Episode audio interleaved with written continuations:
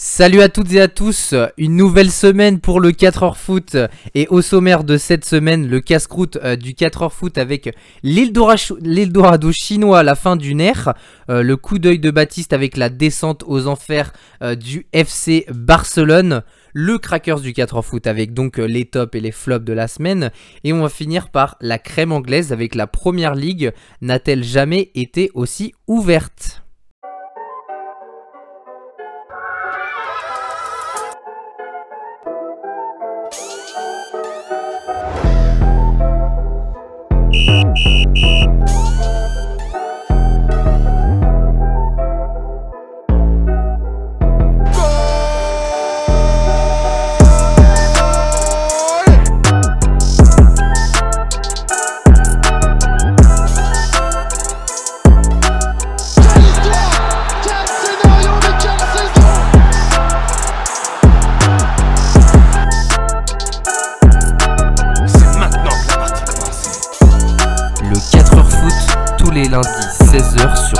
De streaming. Le casse-croûte du 4h foot. Et on va donc commencer avec le casse-croûte du 4h foot avec l'Eldorado chinois, la fin euh, du nerf. Euh, en fait, il y a plusieurs clubs euh, qui font faillite depuis déjà un moment et c'est ce qui fait que on va venir à ce sujet euh, doucement euh, parce que justement, eh bien, euh, récemment, il y a un club qui est en redressement judiciaire dans ce championnat donc chinois, donc la Super League chinoise. c'est le Shanghai SIPG et vous allez voir que c'est un grand acteur euh, du foot chinois dans ces, euh, dans ces cinq dernières années parce que ça fait vraiment euh, cinq ans que justement eh bien, le, championnat chinois a vraiment eu une attraction incroyable. toi justement Baptiste, déjà content de te retrouver et est-ce que justement en parlant du championnat chinois, toi tu penses quoi en premier? Ah, bonjour à tous déjà, oui, c'est vrai que la semaine dernière je n'étais pas là, je reviens après une petite euh, petite pause. Petite non, euh, c'est sûr que c'est en fait c'est compliqué en fait ce, ce championnat. Euh, ils ont mis beaucoup beaucoup d'argent, en tout cas dans les salaires des joueurs pour pouvoir les recruter.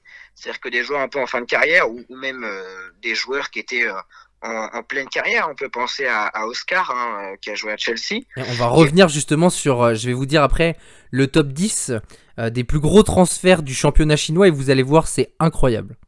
C'est ça, et, je pense que euh, en fait, ils ont réussi à, faire venir pas mal de joueurs parce qu'il n'y avait pas de restrictions euh, financières par rapport à tout ça.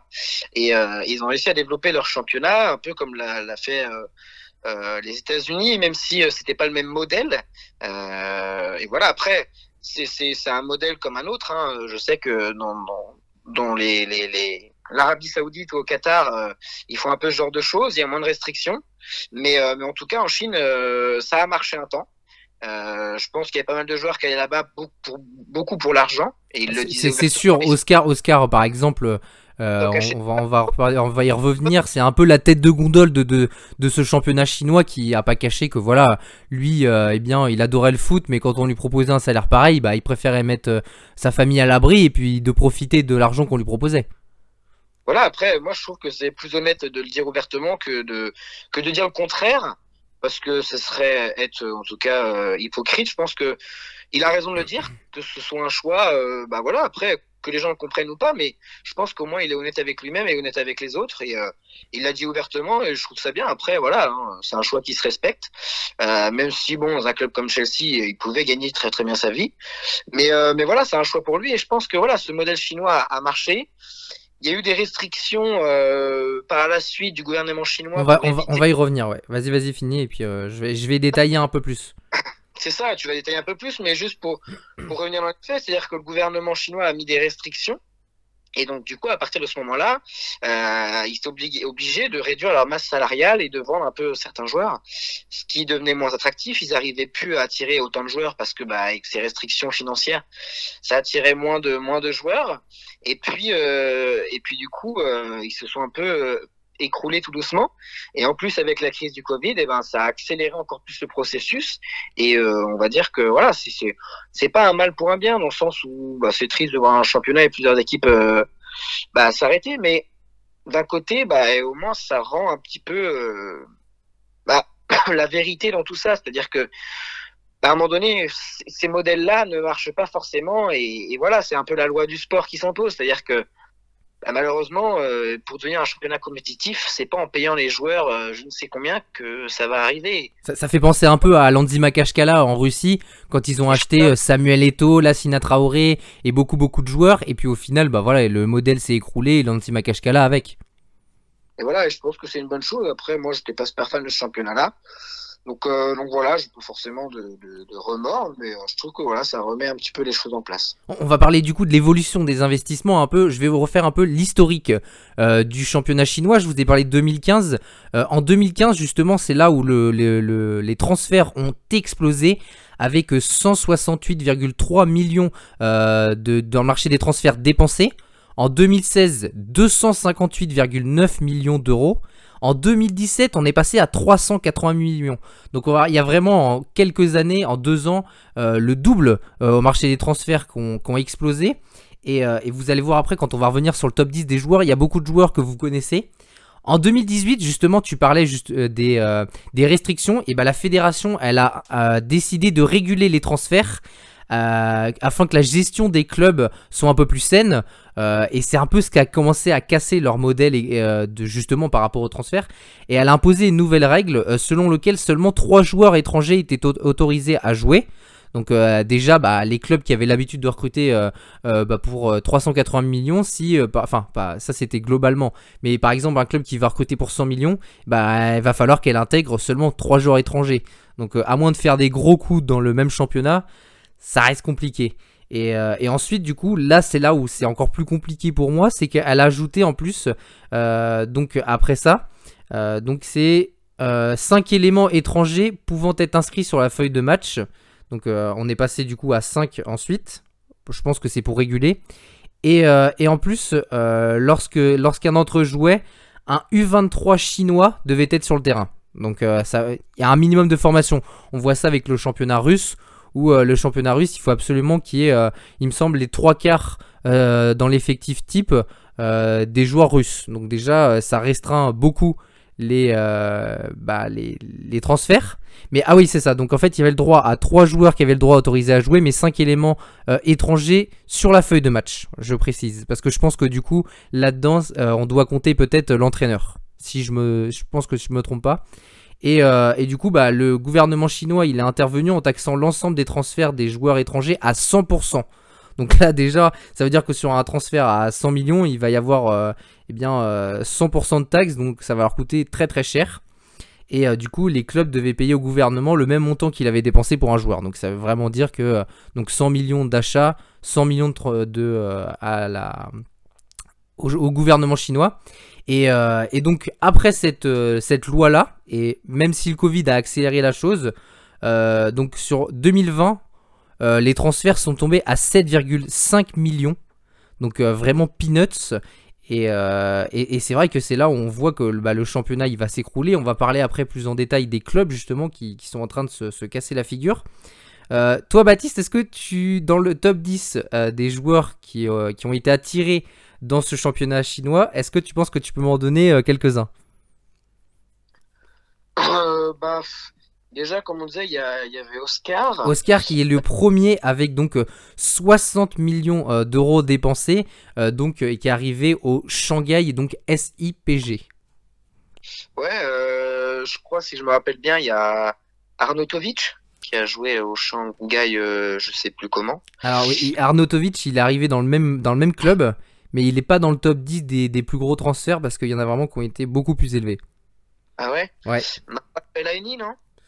Euh, Fellaini, pareil, il a été, ça a été un gros transfert, je crois que c'est 25 millions, mais euh, les, le, le, enfin, le dixième est à 28 millions d'euros.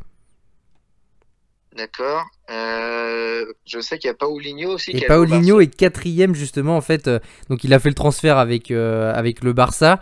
Il a été acheté par le Barça et il est retourné après l'année d'après en Chine au Guangzhou Evergrande et il est quatrième avec 42 millions d'euros. Et, et, après donc il est même il est quatrième et il est sixième parce qu'après du coup le Barça l'a l'a vendu, enfin la, la, si si c'est ça, l'a vendu 40 millions au Shanghai SIPG, je crois que c'est ça. Euh, au Guangzhou Evergrande, pardon, je me, je me trompe. Euh, qui, qui pourrait avoir euh, Toc, toc, toc, je réfléchis. Bah, qu'elle l'avait dit, qui est en Chine, je crois. Ah, mais il est pas dans les, il est pas dans le top 10, ouais. Ah bon? Ouais, ouais, je tu, tu, vas voir, euh, il y a des noms, tu vas me dire, ah oui, je m'en souviens. Je, je, vais te dire le, le, le, le deuxième. Euh, c'est un club, c'est un joueur qui a joué au Zénith Saint-Pétersbourg. Oula. C'était la recrue phare de, de, de, de, du Zénith. Non, après, je pense que j'ai bien réfléchi et. Si, peut-être, bah, si, il y a Hulk, je crois. Et bah voilà, c'est lui, c'est lui. Le plus gros transfert, je crois. C'est ça. Il est deuxième plus gros transfert avec 55,80 millions, donc aussi au Shanghai, et en Shanghai SIPG. En troisième. Hein, de quoi? C'est pas le premier Non, il est deuxième parce que justement, Oscar a été recruté pour 60 millions. Ah oui, bah c'est ça. Donc Oscar premier, Hulk deuxième, c'est Alex Texera qui est troisième euh, avec 50 millions en provenance du Jiangsu Suning. Euh, en quatrième, donc tu as trouvé Paulinho. Cinquième, Jackson Martinez euh, qui, qui, a joué à l'Atlético de Madrid. 42 millions d'euros pour le Guangzhou Evergrande. donc sixième, Paulinho. Septième, Cédric Bakambu au, Beijing Juan donc pour 40 millions d'euros.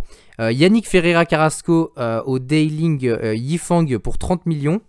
et ensuite, les sommes faramineuses continuent. En 9 position, Anthony Modeste au Tianjing Tianhei pour 29 millions. Et Ramirez donc pour 28 millions en provenance du Jiangsu Suning. Donc vraiment des, des sommes mirobolantes. Et, je, viens de me, je viens de penser à ça.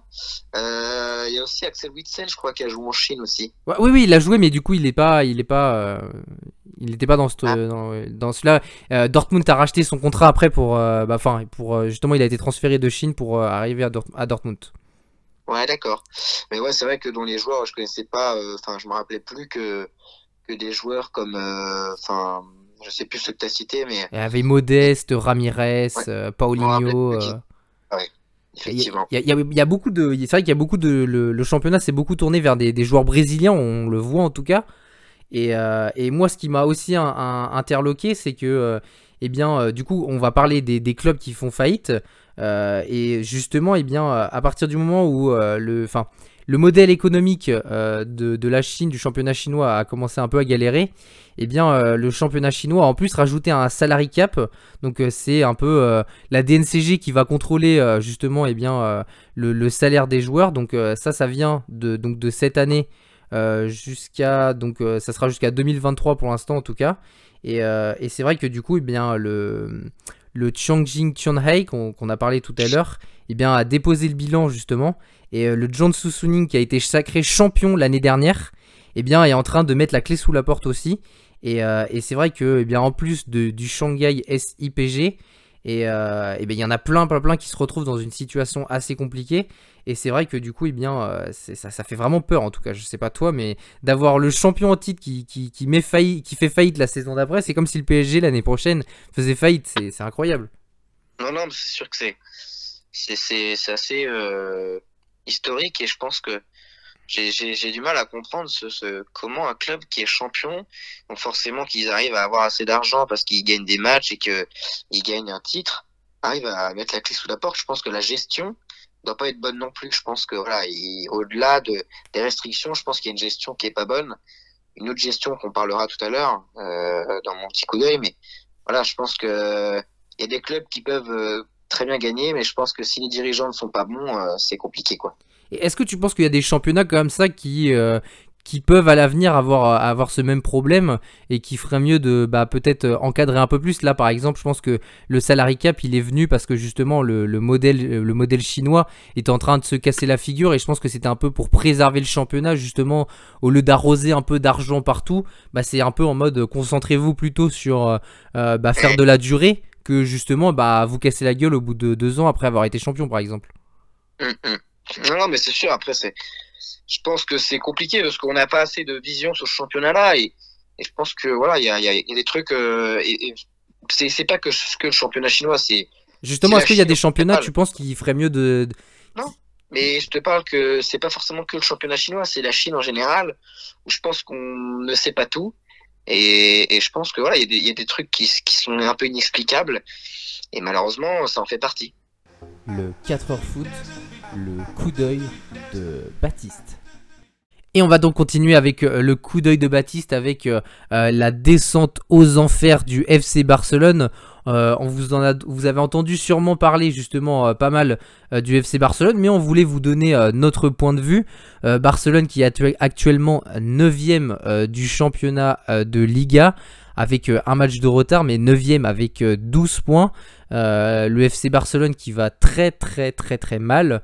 Euh, c'est vraiment une catastrophe ces derniers temps avec euh, donc euh, une défaite sur ce dernier match bah, de Ligue des Champions sur le score de, 3-0 face à Benfica. Ils ont perdu ce week-end face à l'Atlético de Madrid 2-0. Donc, donc, vraiment là ça commence à être, à être plutôt inquiétant. le FC Barcelone qui en plus en Ligue des Champions compte 0 points au bout de, deux journées. Toi Baptiste quand justement tu voulais parler de ce coup d'œil, qu'est-ce qui te fait le plus peur dans cette équipe du FC Barcelone? En fait, maintenant, j'ai plus trop peur parce que je me rends bien à l'évidence que cette situation est compliquée. Et je pense que hum, le problème, c'est que le président a envie de faire des choses, mais est contraint. Je pense qu'il a des bonnes intentions, mais il est contraint par euh, des, obligations financières. Et voilà, il va falloir qu'il retrouve une sérénité financière petit à petit en faisant des, efforts sur plusieurs points mais, en même temps d'avoir euh, des résultats sportifs parce que sinon, sans résultats sportifs, c'est compliqué d'avoir des finances. Et c'est compliqué quand une équipe a beaucoup, beaucoup de blessés, quand le recrutement n'est pas toujours forcément euh, le meilleur, quand les salaires sont très élevés et du coup, bah, t'arrives pas à vendre. Après, il y a, y a des, je, je, reviens juste là-dessus, il y a des joueurs qui ont décidé de, de baisser leur salaire, comme Piqué, Busquets, qui justement, euh, bah, le FC Barcelone ne pouvait pas tout payer. Par exemple, Messi, il est parti justement parce qu'il pouvait pas payer les salaires même s'il y a un effort financier qui a été fait, il me semble que le FC Barcelone doit être à 300 millions euh, de, sa, de salaire, alors que le Real Madrid, je crois, est à, quasiment... Euh, je, ne sais plus trop, hein, je vais pas dire de chiffres bizarres, mais c'est quasiment plus du double. C'est ça, et, je pense que... Après, voilà, je pense qu'il y, a des joueurs qui sont très bien installés au Barça avec leur salaire et qui ne veulent pas partir, ce qui est légitime. Et du coup, c'est compliqué. C'est un peu comme au PSG, ils ont du mal à vendre. Et malheureusement, euh, bah, du coup, euh, s'ils vendent pas, ils peuvent pas acheter quoi. Et même même s'ils vendaient, c'est compliqué d'acheter vu leur dette. Euh, on va rappeler euh, la dette du Barça à l'heure actuelle est de 1 milliard 350 millions. C'est quand même assez colossal. Je sais pas si on a déjà eu ce genre de choses dans le football comme on disait avec la Chine, euh, ils auraient coulé depuis longtemps, mais c'est une image, c'est une marque, c'est une icône du football mondial. Et c'est pour ça que bah, en fait, le Barça continue d'exister, malgré une dette euh, aussi importante. Alors après, ils ont des restrictions de plus en plus fortes, ce qui va les forcer à, à réduire leurs dépenses, ce qui est pas mal. Mais moi, je voulais revenir un petit peu sur euh, ce qui a amené, en tout cas, le Barça à, maintenant et, à cette situation, je pense qu'il y a plusieurs points. Euh, enfin, non, il n'y a pas plusieurs points, il y a un seul point. C'est la gestion euh, catastrophique de, de Bartomeu euh, à la présidence du Barça. Je pense qu'il a fait vraiment n'importe quoi, mais quand je dis n'importe quoi, c'est vraiment de, A à Z sur toutes les lignes du tableau. Il y, y, en a comme ça qui, gèrent mal leur club. On peut penser à, à Jacques-Henri Hérault à, Marseille ou, d'autres hein, qui gèrent très mal leur club. Et, et le problème, c'est que Bartomeu, en fait, je crois qu'il a fait un mandat de 2015 à 2020, je crois. Euh, et le problème, c'est qu'en 2015, tout allait bien. Euh, en 2016, je crois que c'est le moment où ils font une remontada, si je me trompe pas. Euh, ou non, c'était ouais, c'était fin 2010, euh, c'était début 2017 là. En, en, ouais, c'était c'était la c'était la saison où, suivante où est arrivé euh, Bartomeu. Non, Bartomeu était déjà là, je crois. Ouais, mais enfin, il est arrivé en 2015, c'était la saison qui a suivi. Ouais, c'est ça, je crois que c'est la saison. Je crois que c'est en 2017, euh, début 2017, mars-avril 2017, où il y a la remontada, donc tout, tout allait bien. Et, euh, et, et, le Barça était euh, encore, en tout cas, ils avaient gagné avec des champions en 2015, et c'était encore un grand d'Europe. Ouais, un grand d'Europe. Encore une machine. Et, et je pense que l'élément déclencheur, en fait, c'est le départ de Neymar. C'est-à-dire qu'en fait, euh, à l'été 2017, le départ de Neymar a franchement montré euh, toute la fébrilité, en tout cas, de, de la direction barcelonaise. Alors après, euh, ils se sont dit bon, bon on va, on va le, on va le remplacer, c'est bien.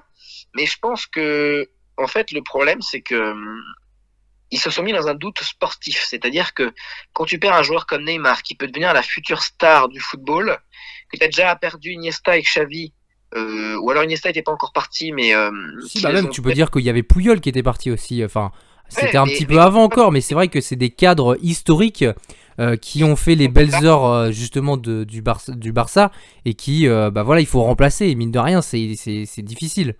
C'est ça. Et donc, quand tu n'arrives pas à remplacer ces mecs-là et qu'en plus tu perds des pépites, peu importe le prix, hein, oui, il y en a qui se sont dit c'est très bien, pour recruter. Sauf que le problème, c'est qu'en fait, ils ont recruté vraiment très mal. C'est-à-dire que avec les 220 millions d'euros, ils se sont dit quoi? Tiens, pour remplacer Neymar, on va recruter deux joueurs. Coutinho à 160 millions et Dembélé à 120 millions. Mais je suis désolé, c'est pas deux joueurs qui font remplacer euh, Neymar en fait. C'est-à-dire que ils ont été très forts à l'époque, Coutinho et, Dembélé. Il y a, aucun doute là-dessus. C'est des, des, très bons joueurs qui sont devenus un petit peu moins bons au fur et à mesure du temps avec les blessures. Mais c'est très bon joueur. Mais est-ce que aussi c'était pas pour montrer que le Barça il était toujours présent sur la scène européenne quand t'as un club comme le PSG qui recrute pour 222 millions et que tu te considères comme le club le plus grand d'Europe à égalité avec, euh, avec le Real Madrid, est-ce que justement tu veux pas te dire bah nous aussi on est là, on va faire un gros recrutement? Si, mais le problème, c'est que de recruter deux gros joueurs comme ça, après, il te reste plus grand chose. Et, euh, et le problème, c'est que bah, il, on va dire que ça, ça allait encore parce qu'il y avait Lionel Messi et que on va dire qu'il cachait un petit peu euh, tous ces, ces désastres euh, qui, qui avait un petit peu derrière et puis euh, surtout dans la direction. C'est-à-dire que Lionel Messi, enfin Bartomeu prolonge Lionel Messi pour des pour des sommes colossales et, et c'est un petit peu n'importe quoi parce que du coup tu payes un joueur autant et du coup tu dois faire des sacrifices sur d'autres d'autres parties de, du club. Alors après, ils n'en ont pas fait des restrictions justement, ils sont continués à dépenser toujours autant.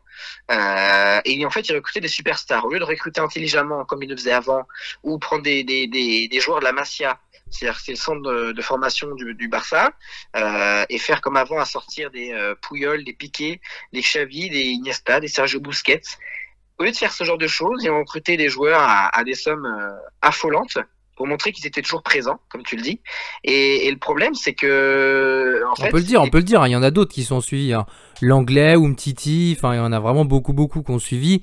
Et c'est vrai que euh, du coup, tu as une équipe qui, euh, qui était incroyable. je pense que, que l'anglais ou Mtiti ont été recrutés pour des, pour des sommes assez, euh, assez bonnes. C'est ouais, quand même 60 millions. Hein. Ouais, mais tu vois, pour, pour les joueurs que c'était, c'était pas mal. Euh, après, ce qu'ils sont devenus, c'est autre chose, mais pour les joueurs qu'ils étaient, c'était pas mal. Euh, mais après, recruter Griezmann euh, pour 120 millions, alors que tu as déjà recruté deux flops en attaque.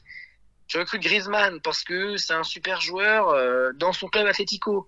Mais quand tu réfléchis pas et que tu te dis que Griezmann joue dans une certaine position, qu'il joue en quelque sorte dans la même position que Messi, qui vont pas réussir à jouer ensemble parce que c'était une certitude, c'était sûr que ça allait arriver et que un an plus tôt, il avait dit que euh, il ne viendrait pas.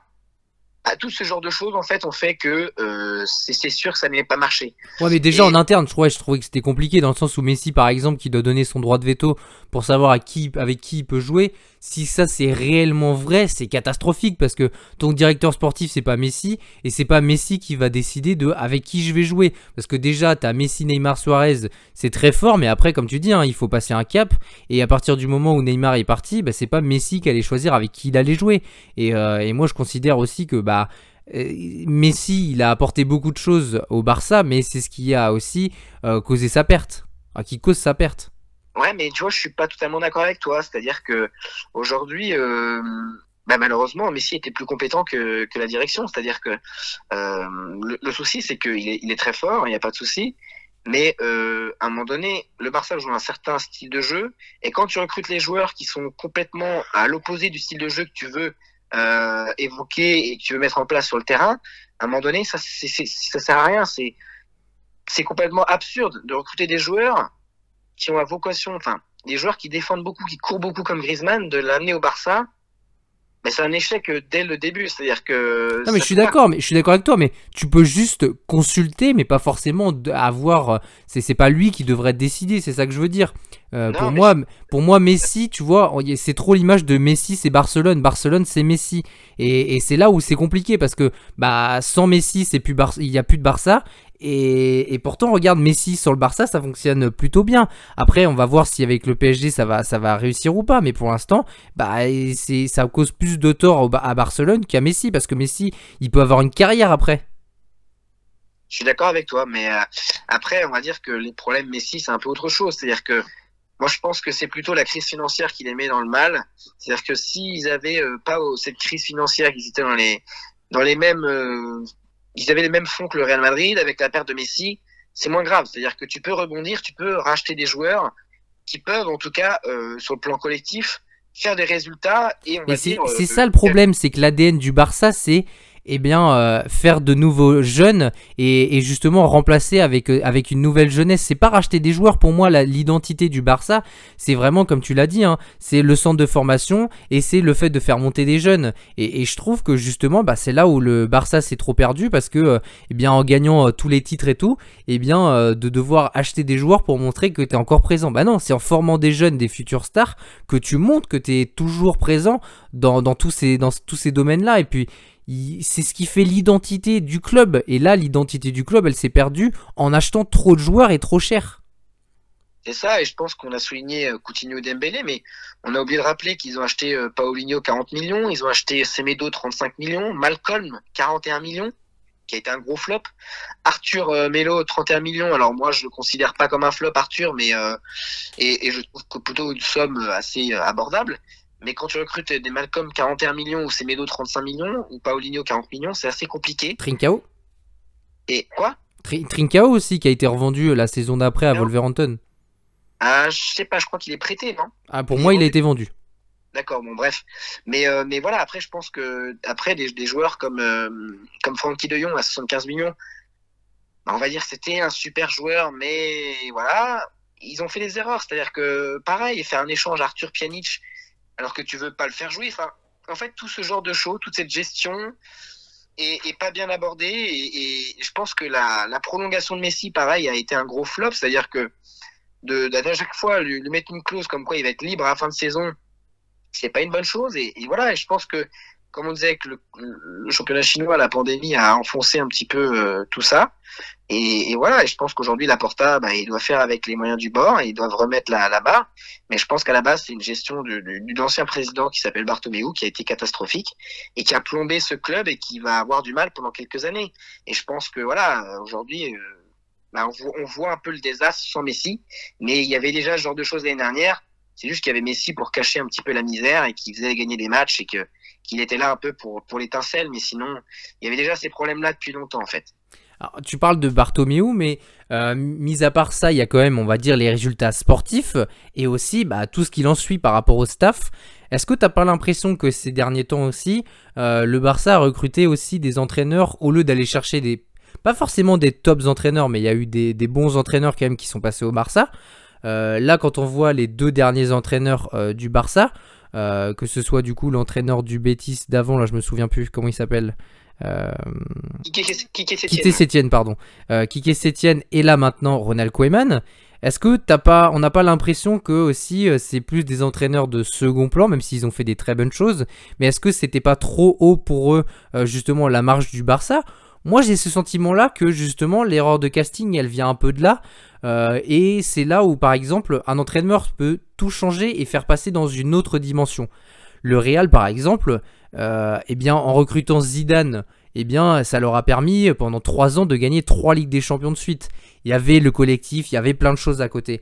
Mais quand tu sais que justement que tu as l'entraîneur qui fait que, eh ben, justement, l'équipe respecte l'entraîneur, il y a une aura, il y a quelque chose qui se fait.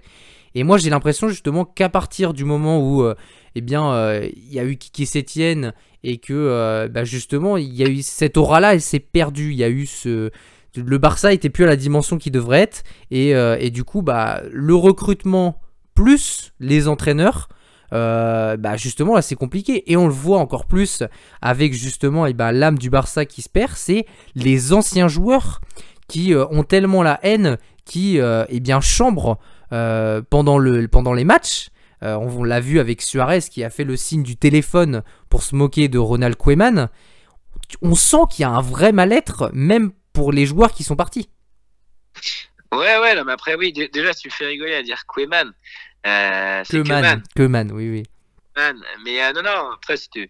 non, non, je pense que, en fait, euh, c'est pas forcément euh, le choix des entraîneurs, parce que à en fait, c'est un ancien du Barça. Je pense que, voilà, ils ont voulu mettre un petit peu les, les, les, les, les retrouvailles il faisait des bonnes choses avec les Pays-Bas, donc euh, je pense que non, non, je pense que c'est pas ce problème-là. C'est-à-dire que Sétienne, pareil, il a fait des très bons boulots au Betis Séville.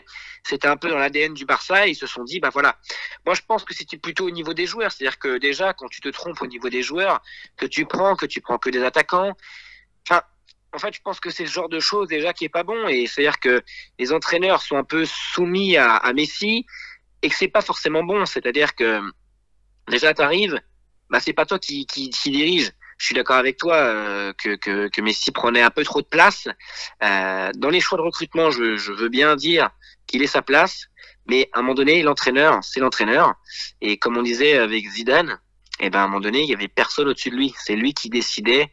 Et si t'es pas content, tu dégages. Et c'est un peu comme ça avec Jurgen Klopp, avec Pep Guardiola et avec d'autres.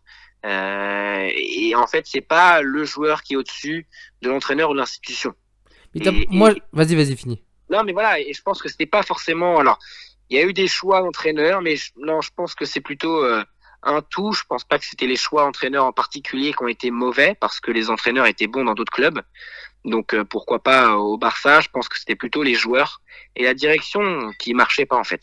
Mais par exemple, avec Keman, t'as pas l'impression que là, il y a, y, a, vraiment il y a quelque chose qui se fait pas. Par exemple, quand on voit l'attitude de Keman quand il sort du vestiaire et qui, euh, tu vois, il pendant conférence de presse qu'il est neutre et qui dit bah voilà, c'est juste la enfin limite on sent qu'avec la direction ça va pas, tu sais, il n'y a pas de soutien, il y a rien et on a l'impression que du coup il y a, y a, pas y a un mal-être qui est en train de se faire. On a l'impression que c'est deux camps différents et que bah Keman il est là, il fait juste son truc, puis de toute façon il sait qu'il va se faire virer donc il s'en fout, il s'en fout. Il se dit pas bon euh, euh, je vais essayer de tout donner, euh, je vais essayer quelque chose. Là on a l'impression clairement que tu vois regarde quand il sort piqué au bout de 23 minutes de jeu.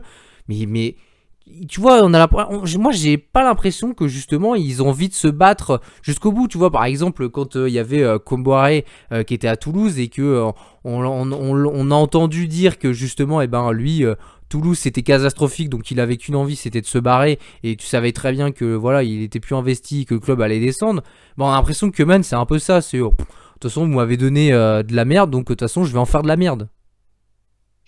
Non, non, mais après, je, je suis d'accord avec toi. Je pense que c'est pas en tout cas l'entraîneur de la situation. Je pense que aujourd'hui, alors ils peuvent pas le virer parce que ça coûte cher.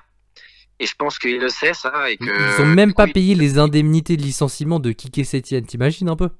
Ouais, je, sais bien. Et je pense que c'est pour ça que qu'ils ne font pas partir. Je pense qu'il il le sait très bien que dans tous les cas, il sera pas viré parce que ça coûte trop cher et que du coup, euh, même si c'est un club qu'il a, qu'il a aimé et qui, où il a joué, je pense qu'il n'a pas trop grand chose à faire. Il est un peu démoralisé.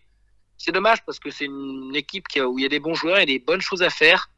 Et malheureusement, il se perd un peu dans, ce qu'il fait. Et, pour toi, maintenant, c'est quoi la suite du Barça? Tu vois, par exemple, justement, on va attendre un peu que Koeman, euh, part. Euh, et on a l'impression que, euh, eh bien, on a entendu aussi que, bah, déjà, il y a un désamour au niveau aussi. bah, je pense que les supporters sont très déçus.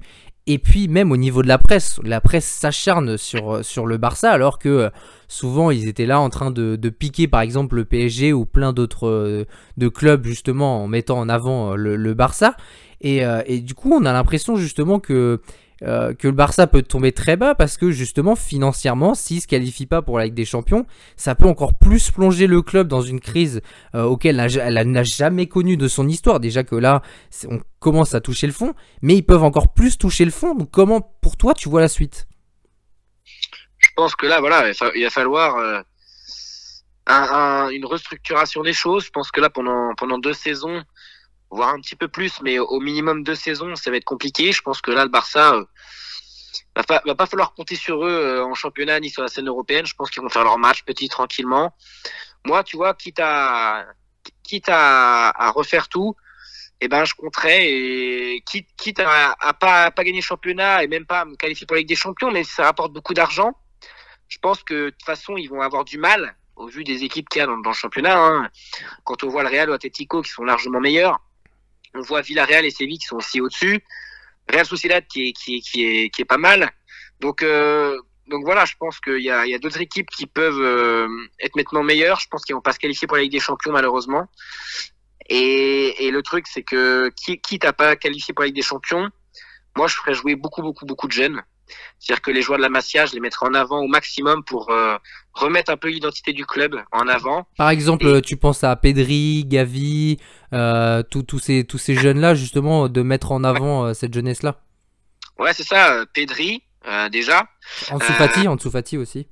En, en Fati, mais déjà, je vais commencer par la ligne défensive, c'est-à-dire que t'appuies sur Dest, Arojo, Minguesa euh, et d'autres, euh, comment dire, le latéral gauche comme Baldé qui est blessé, euh, appuyer sur ce genre de choses. Euh, au milieu de terrain, à Busquets, euh, tu l'enlèves, tu mets des joueurs comme Gavi, comme Gavi plutôt en espagnol, euh, tu mets des joueurs comme Pedri, tu mets des joueurs comme De Jong ou tu mets des Ricky Pucci qui sont qui sont très bons à chaque fois qu'ils sortent du banc. Euh, et en attaque, tu mets en avant les Ansu Fati, euh, Nico aussi qui peut jouer au milieu de terrain et qui peut jouer un, sur un côté aussi. Et Demir. donc tu mets en avant ces joueurs-là. Demir aussi. ah, Youssouf Demir aussi, par exemple, même s'il n'est pas de la Masia, mais euh, tu mets en avant ces jeunes-là. Et, et tu mets en avant ces jeunes-là, et bon, en plus de Depay, et puis Agüero, et puis Dembélé, bon, si tu veux. Mais, mais tu mets en avant beaucoup de jeunes pour qu'ils acquièrent de l'expérience, qu'ils fondent un collectif. Et pour moi, il faut s'appuyer là-dessus, même si tu mets des bousquettes sur le banc, des piquets. Bon, Jordi Alba, tu peux le laisser sur le terrain si tu veux, mais encore. Mais je pense que c'est ça aussi la, la perte du Barça pour moi, c'est de s'obstiner à ce point et de se dire bon bah les historiques de toute façon ils sont là depuis longtemps donc on va continuer à les mettre. Euh, c'est un peu l'identité du club. Bah ouais mais je suis désolé quand tu vois les, les prestations de Piqué, euh, justement si tu le fais sortir au bout de 20 minutes c'est que bah il a plus sa place. Enfin tu peux le mettre en, en- en rotation, tu peux essayer de faire quelque chose mais le, le- continue pas à t'obstiner. C'est souvent comme ça que justement bah on tu on fait couler la, la, la saison. Voilà, et puis moi, je voulais rajouter aussi en attaque les Conrad de la Fuente, là, qui sont partis à Marseille, qui sont très bons. Je pense T'aurais exactement pareil que toi. Ouais, ouais. T'aurais pu t'appuyer dessus. Alex Colado, là, euh, un joueur de la Masia, peut-être qu'il n'y a pas beaucoup de monde qui le connaissent. Le Barça sont vraiment tellement. Il y, a- y. Moriba aussi, c'était pas Moriba qui est parti? Il lèche Moriba, ouais, mais bon, lui, c'était plus compliqué. Donc, bon, à la rigueur, tu le fais partir, t'as d'autres joueurs au milieu de terrain. Mais, t'as quand même Colado, ils l'ont même pas inscrit sur la liste. De, enfin, ils l'ont même pas inscrit sa licence. C'est-à-dire que, parce que pendant six mois, là, il a, dans, six mois, il va choisir son club. Donc, ça veut dire qu'il joue même pas avec euh, la Masia, en fait. C'est un joueur qui s'entraîne, mais qui peut pas jouer le week-end. T'imagines déjà la gestion du club. C'est-à-dire que t'es con à ce point-là pour te dire, je vais pas inscrire ce joueur-là dans l'effectif, même s'il veut pas prolonger. Alors tu peux le faire jouer avec la Masia. Et, moi, c'est un joueur, en tout cas, euh, qui a un profil intéressant. Alors, je ne l'ai pas vu souvent jouer, mais je l'ai vu quelques fois. Et qui aurait pu apporter de bien sur un côté au Barça, avec Conrad de la Fuente, entre autres. Et, voilà, après, Moriba, c'est une autre histoire. Il voulait plus rester. Donc, bon, bah, à la rigueur, tu gardes pas. Mais t'as d'autres joueurs au milieu de terrain. Ah mais justement que t'arrives pas à garder tes jeunes, c'est qu'il y a un problème. Ouais, mais non, mais c'est pas tous quand même. Il y en a un parce que bon, il a pris la grosse tête, il voulait le salaire. Il l'a dit, il voulait le salaire. Et le Barça n'était pas en mesure de lui donner le salaire qu'il voulait parce que, bah, à cause des problèmes financiers. À un moment donné, si tu préfères le salaire que l'amour du club, en plus, quand t'es un, un, un jeune de la Masia, bah, c'est important. Je te, je te À un rejoins moment donné, tu dégages. Tu dégages, c'est pas grave. Il y en a d'autres. Il y a Gabi, il y a Nico, il y a Ricky Pucci. Il y a des De Jong, il y a des Pedri. Voilà, t'es assez fourni milieu de terrain pour, et à la rigueur, t'as Busquets euh, qui, moi, je le mettrais sur le banc pour euh, apporter un petit peu de. Mais voilà, à un moment donné, si tu veux pas rester, reste pas. Mais à un moment donné, voilà, il faut construire autour de d'autres joueurs qui sont, qui deviennent importants et ils devraient faire ça parce que là, ça part en n'importe quoi. On fait du rafistolage dans tous les sens, mais même, le rafistolage, ben, ça, ça va durer combien de temps? Parce que ça marchera pas, c'est sûr, on le voit très bien. Essaye de prendre des Luc de Jong en attaque, mais ça marche, ça marchera pas. Enfin, c'est toujours ce genre de choses. Il faut prendre des décisions radicales pour remettre. C'est chaud quand même de recruter un joueur qui est remplaçant euh, d'une équipe euh, qui est censée être plus faible que toi et de le mettre titulaire quand même. parce qu'ils ont ils ont plus d'autre choix, c'est-à-dire qu'ils sont dans la passe et, et ils n'ont pas le choix, c'est-à-dire que s'ils veulent aligner quelqu'un en attaque un peu d'expérience, on va dire, qui a déjà joué, bah, ils sont obligés. Ils ont, en fait, c'est le, les frais de leur mauvaise gestion. C'est-à-dire que s'ils avaient gardé des jeunes, comme je te dis, de la Fuente, Colado et des choses comme ça, des joueurs comme ça, ils n'auraient pas été obligés de recruter de, de Young. Voilà, c'est un tout en fait, c'est un tout. De s'être craché de cette manière-là, ça a fait du bien un petit peu à tout le monde. Ça nous a remis les, les épaules sur la tête. C'est ok C'est pas bien passé. C'est pas, pas, pas bien passé comme je l'ai voulu. Non mais non mais c'est ok C'est ok, regardez Dans mon entourage, il y a deux ou trois personnes hein, qui ça ferait pas mal d'aller faire une petite stage éducatif.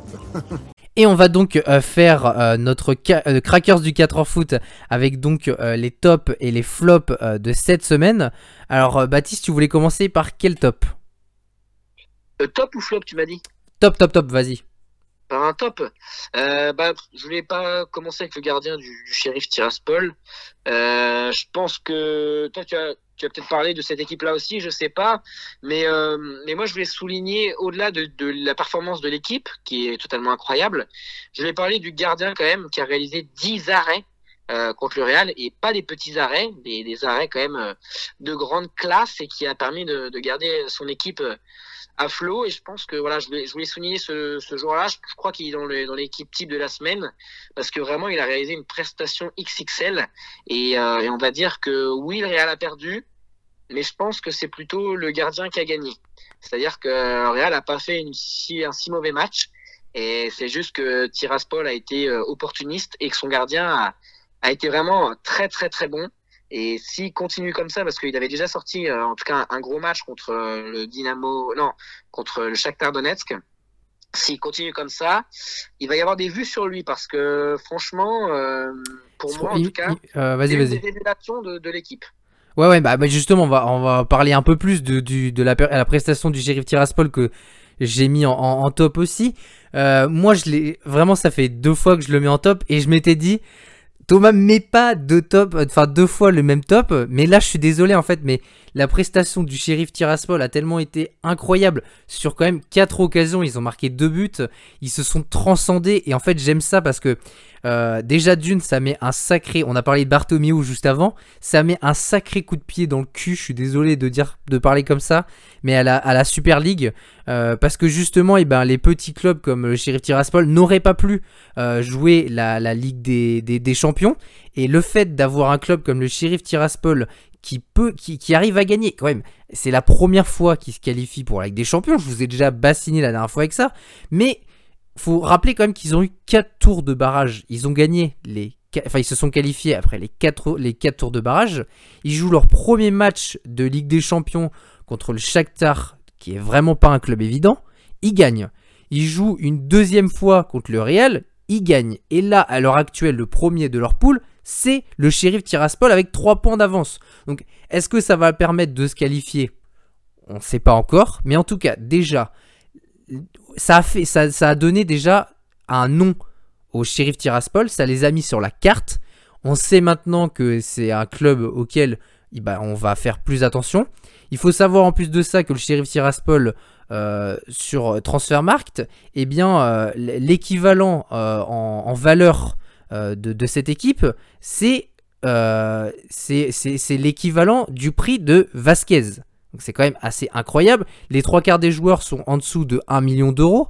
Et, c'est pour dire que voilà, c'est une équipe qui sort de nulle part. Elle est champion de Moldavie et elle gagne contre euh, une équipe qui est 13 fois championne de la Ligue des Champions. C'est le club quand même à battre. Enfin, ça reste le Real, même s'ils sont un peu moins bien, mais mais faut, se rendre compte quand même de, la dimension de, la victoire de ce club. C'est incroyable. Et pour le football moldave, si ça peut justement leur permettre de, bah, d'avancer euh, au niveau du foot là-bas, c'est totalement démentiel. Et, je pense que là-bas en Moldavie, mais ils ont dû, mais pour nous c'est l'équivalent du 14 juillet. Je pense que c'est peut-être euh, presque un jour euh, national chez eux, quoi. Ah je suis d'accord avec toi et après, voilà, il faut quand même nuancer dans le sens où ils sont pas bien en championnat. Et voilà, ils, sont, ils ont cette étincelle-là pour leur première participation en Ligue des Champions. Et battre le Real chez eux, au, au Bernabeu, c'est quand même incroyable. Et ouais, je pense que alors ça va être compliqué pour eux de se qualifier parce qu'il y a encore euh, quatre matchs. Mais s'ils arrivent à accrocher des petits points par-ci par-là, et eh ben ça peut le faire, ne serait-ce qu'en Ligue Europa. Donc ouais, à voir. ouais, j'aimerais bien qu'ils se qualifient en Ligue Europa pour, pour voir ce que ça donne en fin de saison. Et tu t'as pas envie de les voir justement se qualifier en Ligue des Champions et voir au tour suivant bah, qui pourra avoir et jusqu'où ils peuvent aller? Parce que moi j'ai l'impression, je vais pas trop m'enthousiasmer non plus, mais s'ils arrivent à être ne serait-ce que deuxième, mais la performance que c'est, c'est incroyable. Ouais, non, je sais pas. J'ai pas forcément envie de les voir se qualifier en Ligue des Champions. Pourquoi? Parce que je pense pas que ce soit. En tout cas, enfin, moi, je veux pour qu'il y ait des, des, des, des, gros matchs. Et voilà, je pense pas. Ouais, mais tu vois, par exemple, en Ligue Europa, quand t'as vu Villarreal gagner en Ligue Europa, t'étais content. Oui, mais ce que je veux dire, c'est que je préfère les voir aller loin en Ligue Europa que se faire manger. Parce que pour moi, voilà, il faut pas trop s'enflammer. Et voilà, ils réalisent des exploits, deux exploits, mais est-ce que ça va durer? À un moment donné, ils sont quand même huitièmes de leur championnat, je crois. Euh, il faut aussi nuancer et se dire que ça peut pas durer toute la saison. Qu'à un moment donné, ils vont être fatigués et que ah, ils réalisent cet exploit, ils se, ils se, ils se donnent euh, pour ces matchs-là. Mais euh, voilà, est-ce qu'ils vont réussir à trouver la ressource jusqu'en fin de saison? Parce qu'il faut se dire aussi qu'ils ont passé, je crois, trois ou quatre tours de barrage. C'est ce que j'ai dit juste avant, avec quatre tours de barrage, ils ont fait. Donc, à un moment donné, il faut aussi nuancer et se dire que, bah, au printemps, quand il y aura les huitièmes de finale, est-ce qu'ils seront toujours là? Je ne sais pas et je pense pas. Et c'est pour ça que je préfère les voir en Ligue Europa que de les voir se prendre 4 ou 5-0 en huitième de finale, quoi. Là-dessus, je te rejoins, mais bon, c'est vrai que voilà, c'est quand même un exploit monumental et, j'aime voir ce. C'est le foot que j'aime. Euh, donne-moi ton deuxième top du coup. Mon, deuxième top, c'est. Alors attends, qui j'avais marqué? Euh, Fribourg. Fribourg, euh, qui fait un très bon début de saison en Bundesliga, qu'on souligne ça, pas. Ça a failli être mon top la semaine dernière. Et, voilà, je voulais souligner 15 points en 7 matchs. Ils n'ont pas encore perdu. Voilà il faut quand même le souligner. 3 nuls, 4 victoires. Euh, alors oui, ils n'ont pas encore joué contre tous les gros. Ils ont joué contre Dortmund, euh, mais ils n'ont pas encore joué contre le Bayern, contre Leverkusen, contre et entre autres. Mais euh, mais c'est très très cohérent. Je pense que c'est un club. Euh, ça fait de nombreuses années qui qui sont pas loin de de toucher en tout cas la Ligue Europa au moins c'est un petit peu peut-être trop la Ligue des Champions, mais au moins la Ligue Europa. Et je pense que voilà, je pense que c'est une bonne chose. Ah, est-ce que ça va durer toute la saison? Je ne sais pas, mais pour l'instant, euh, c'est un bon début de saison qui qui donne envie de, de continuer à voir.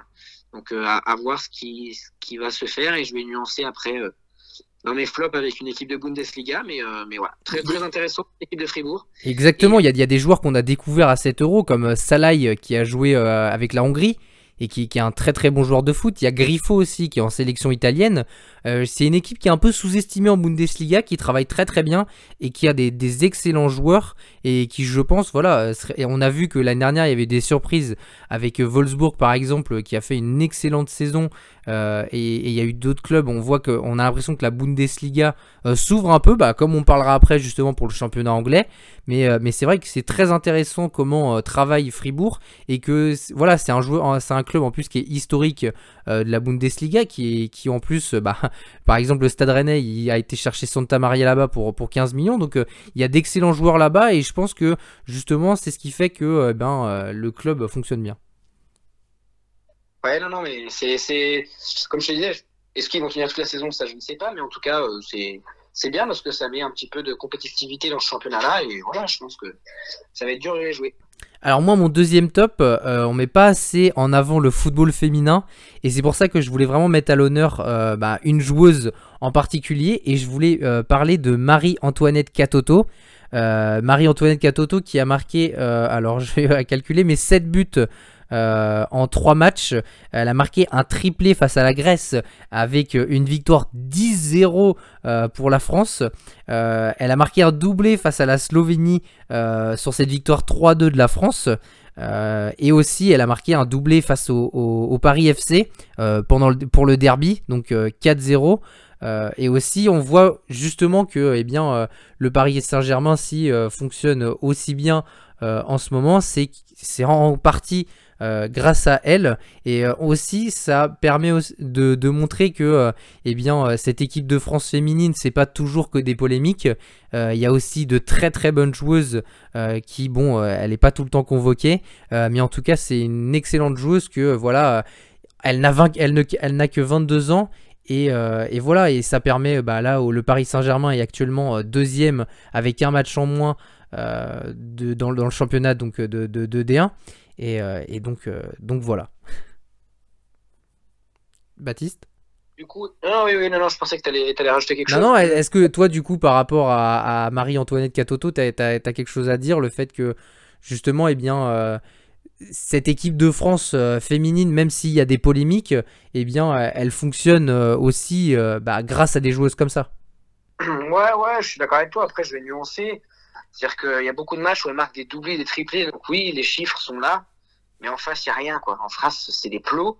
Et après, je, je dis pas qu'elle est, pas très, très, je dis pas qu'elle est forte, hein. Je dis pas qu'elle est pas forte, pardon. Je la trouve totalement monstrueuse et elle va battre beaucoup, beaucoup de records en termes de statistiques. Mais il faut aussi se dire qu'en face, il n'y a pas grand chose, surtout en sélection nationale. Et, et c'est un peu le problème du football féminin, c'est qu'il y a beaucoup de, de fossés, en tout cas, entre certaines nations. Et euh, quand on voit la Slovénie qui, a, qui vraiment est, très faible, même s'ils ont réussi à tenir la France jusqu'au bout, euh, qui ont perdu mais qui ont réussi à tenir la France euh, jusqu'au bout, voilà, alors que la Slovénie c'est vraiment très très très faible. Et alors, on l'a vu avec la Géorgie aussi, 10-0, c'est quand même incroyable. Voilà. Non mais voilà, voilà c'est ça. Et que, enfin ouais, c'est bien de mettre triplé ou quadruplé, mais en face a rien quoi. Donc ouais, non, moi je pense que j'attends plus Katoto et, et, des grandes joueuses du football féminin, plus en Ligue des Champions, pour vraiment voir euh, ce que ce qu'elles ont en fait et ce qu'elles euh, peuvent faire. Parce que bah, dans leur championnat, euh, oui, elles écrasent tout. Et puis quand t'as l'équipe du PSG ou de Lyon hein, et t'es euh, devant le but, bah tu reçois que des des caviars, t'as plus qu'à la mettre au fond parce que comme je disais, il y a, y a rien en face. Donc c'est ça aussi le, problème, c'est que voilà, il n'y a, pas encore trop de compétitivité dans, le championnat de France entre à part entre deux trois équipes. Mais, ah, surtout Lyon et Paris. Ouais, après Bordeaux qui, qui se démerde pas trop mal, mais bon, ça reste quand même largement en dessous. Et donc, euh, ton... t'as encore un troisième top ou pas? Ah oui, on a fait que deux chacun là. Vas-y, vas-y, dis ton troisième top alors. Ouais. Il faut faire une coucou. Alors du coup, Bundesliga aussi. Euh, J'en ai parlé la semaine dernière, je l'ai mis en top aussi. Ouais, bah, bah pas, pas entendu, mais je voulais souligner quand même son, son début de saison quand même remarquable. Alors il n'a pas été sélectionné équipe de France, mais il aurait mérité. Exactement, euh, lui que... et Jonathan Klaus, j'aurais vraiment voulu les voir en équipe de France. Il est quand même euh, en 10 matchs à 9 buts et 2 passes décisives et c'est quand même incroyable. C'est le seul joueur qui surnage à Leipzig. Ils ont fait un début de saison quand même compliqué. Et ce joueur-là, euh, de saison en saison, et de est, est meilleur. C'est-à-dire que je pense qu'il va falloir vraiment se placer sur lui pour un, club du top euh, européen, parce que c'est un super joueur qui est humble et qui rechigne pas au time dash défensif, pardon, et qui, qui en tout cas élimine euh, tous les week-ends de plus en plus euh, les matchs. Et moi, j'ai envie de le voir encore progresser. Et ouais, j'aurais bien aimé le voir à la place de Diaby, qui, depuis la dernière sélection, n'a pas fait grand-chose en club. Et donc, j'aurais bien aimé le voir à la place de Diaby en équipe de France. Eh bien, je suis tout à fait d'accord avec toi. Et moi, mon troisième top, euh, c'est en Belgique, avec le, club de Bruges. Euh, déjà, le club de Bruges face au PSG, j'ai vu le match. Et, sincèrement, ils ont été épatants. Euh, c'est un club où j'ai appris beaucoup plus de choses ces derniers temps aussi, on va pas se cacher. C'est un club qui a pas mal de moyens et qui a vraiment envie de, justement d'aller de, d'aller plus loin et, d'essayer euh, leur objectif est de se qualifier euh, pour, pour le, la phase suivante, même si ça va être très compliqué avec leur groupe. Mais actuellement, ils sont euh, donc troisième du championnat avec un point de retard sur Antwerp qui est, qui premier. Mais, mais c'est vraiment un club qui travaille super bien et en, en Ligue des Champions, ils m'ont ils m'ont bluffé. Sincèrement il euh, n'y a pas beaucoup de clubs où je me dis waouh mais sincèrement Bruges quand j'ai vu le match face au PSG déjà j'ai je me suis enthousiasmé. Je me suis dit je connaissais certains joueurs comme Van Aken enfin euh, oui Van Aken c'est ça il euh, y a Noah Lang que je suivais déjà l'année dernière qui a fait un excellent championnat la saison dernière qui a été prêté qui a été acheté cette année par Bruges et, euh, voilà, ils m'ont bluffé. Ils sont là actuellement euh, deuxième euh, de leur groupe avec 4 points. donc avec donc une victoire face à Leipzig justement. Et donc un match nul avec le PSG. Et même s'il y a de temps en temps, ils galèrent un peu en championnat, en témoigne le match face à Anderlecht. et voilà, c'est un club qui, au niveau de l'effectif, me plaît. donc, que ce soit avec bah, Van Aken, Noah Lang, ils ont un gardien très expérimenté en la présence de Simon Mignolet. Ils ont et cherché Mawassa, qui pour nous supporters rennais, on est un peu déçu de l'avoir vu partir parce qu'on sait que c'est une bonne pioche. Euh, il y a qui, euh, qui, joue très très bien aussi. C'est un, joueur qui était en, Allemagne et qui, fonctionnait très bien. Et voilà, et, c'est du coup un, club auquel euh, je, suis très étonné. Ils ont réussi à récupérer Wesley qui a joué à Bruges avant et qui a marqué 13 buts en championnat et 8 passes décisives avant de repartir à Aston Villa. Là, ils, ils se les sont fait prêter par Aston Villa. Donc il y a vraiment un effectif qui est bien fourni avec des joueurs talentueux euh, et, du coup, bah, ils sont deuxièmes pour l'instant. On va attendre le match face à City qui va permettre aussi d'un peu de les situer, de savoir si vraiment c'est un club euh, déjà qui peut euh, bah, aller plus haut ou juste bah, s'ils peuvent aller en Ligue Europa. Et, voilà, ils vont devoir confirmer. C'est un peu comme le shérif. Ils, ont des matchs cruciaux et il va falloir bah, pas se louper parce que ben, s'ils veulent justement se qualifier pour la phase suivante, eh bien, ça se passera par, ce, par, des résultats face à City. Je suis complètement d'accord avec toi. Eh bien, je t'écoute pour ton premier flop alors. Alors, j'avais plusieurs flops, donc j'ai dû choisir. Euh, premier flop, du coup, je vais mettre euh, le RB Leipzig, qui me déçoit, en tout cas en ce début de saison. Tu, pourras, faire une, tu pourras faire une mention spéciale sur euh, ceux que t'as pas mis. Oui, bah après, non, c'est juste que le Barça en a parlé dans, le coup d'œil, donc c'est pour ça que j'ai pas voulu les remettre. Euh, mais sinon, non, non, euh, voilà, c'est c'est pour ça que j'en avais quatre. Mais euh, non, non, Leipzig, ça me déçoit depuis le début de saison. Je pense que Jesse March veut faire un peu tout et n'importe quoi.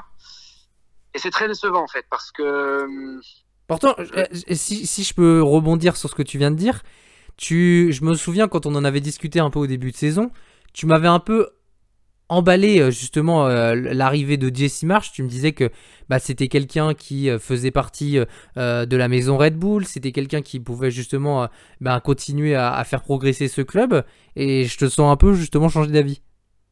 Oui, oui, je, je pensais ça. le problème, en fait, c'est pas. Enfin, en fait, le problème, le réel problème, c'est que Leipzig, en fait, est un, très bon effectif, euh, mais il change tout le temps de système et de joueurs aussi sur le terrain. C'est-à-dire qu'il n'y a pas un 11 qui se dégage. Euh, tous les joueurs peuvent jouer titulaire euh, et être remplaçants parce que il fait énormément tourner. Un coup, il joue en 3-4-3, 3-5-2. Il, il, alterne un peu les joueurs en défense, que ce soit Moukielé, voilà, ouais, Orban, euh, Simacan qui change. Justement, est-ce que Simacan fait. Moi, j'ai entendu qu'ils faisaient un excellent début de saison et qu'ils étaient très contents de leur pioche. On rappelle, il a été recruté 10 millions, ou je crois, de, Strasbourg. On a l'impression que voilà, il fait quand même un bon début de saison. En fait, euh, pour être clair, il fait un excellent début de saison et euh, il remplace totalement euh, Dayot Upamecano. Euh, il l'a fait oublier carrément. Donc euh, c'est pour dire que les supporters en sont contents et, le club en général, il est incroyable et je pense que c'est une avec Nkunku des seules bonnes pioches de ce début de saison. Et, je pense que voilà, il n'a pas établi d'ordre et sa tactique marchait en Autriche avec le RB Salzbourg. Et je pense que là, de pas de pas de pas avoir d'organisation, de pas avoir clarifié les choses, euh, et ben le championnat est plus compliqué en Bundesliga et on voit un petit peu les lacunes euh, qu'a ce club, même s'ils ont gagné euh, ce week-end, ils ont perdu en, en, en Ligue des Champions. Donc euh, ouais, très déçu, c'est-à-dire qu'ils ont perdu, ils ont pris une claque contre City, ils ont pris une claque contre le Bayern. Ça fait beaucoup. Oui, ils perdent contre Bruges aussi, je trouve que bah là ils sont derniers quand même avec 0 points en Ligue des Champions. Je pense que là ils avaient visé la qualification euh, ou au moins d'être pas ridicule. Là ils vont essayer de se qualifier en Ligue Europa. Je trouve que déjà c'est une petite contre-performance qu'on rappelle qu'ils ont quand même été demi-finalistes de Ligue des Champions il y a deux ans. C'est ça et en fait je voulais rappeler un peu que le RB Leipzig c'est tout ou rien. C'est-à-dire qu'ils foutent un 4-0 à Stuttgart en début de saison, ils prennent 4-1 contre le Bayern. Ils prennent 6-3 contre City, ils mettent 6-0 euh, une semaine après ou 10 jours après contre le Hertha Berlin. Et là, il refout 3-0 à Bochum. Et, et, ouais, je pense qu'il n'y a pas de demi-mesure avec ce coach et que c'est euh, de la folie pure et dure. Alors c'est bien, moi j'aime bien ça, mais le problème c'est que les choses sont pas claires.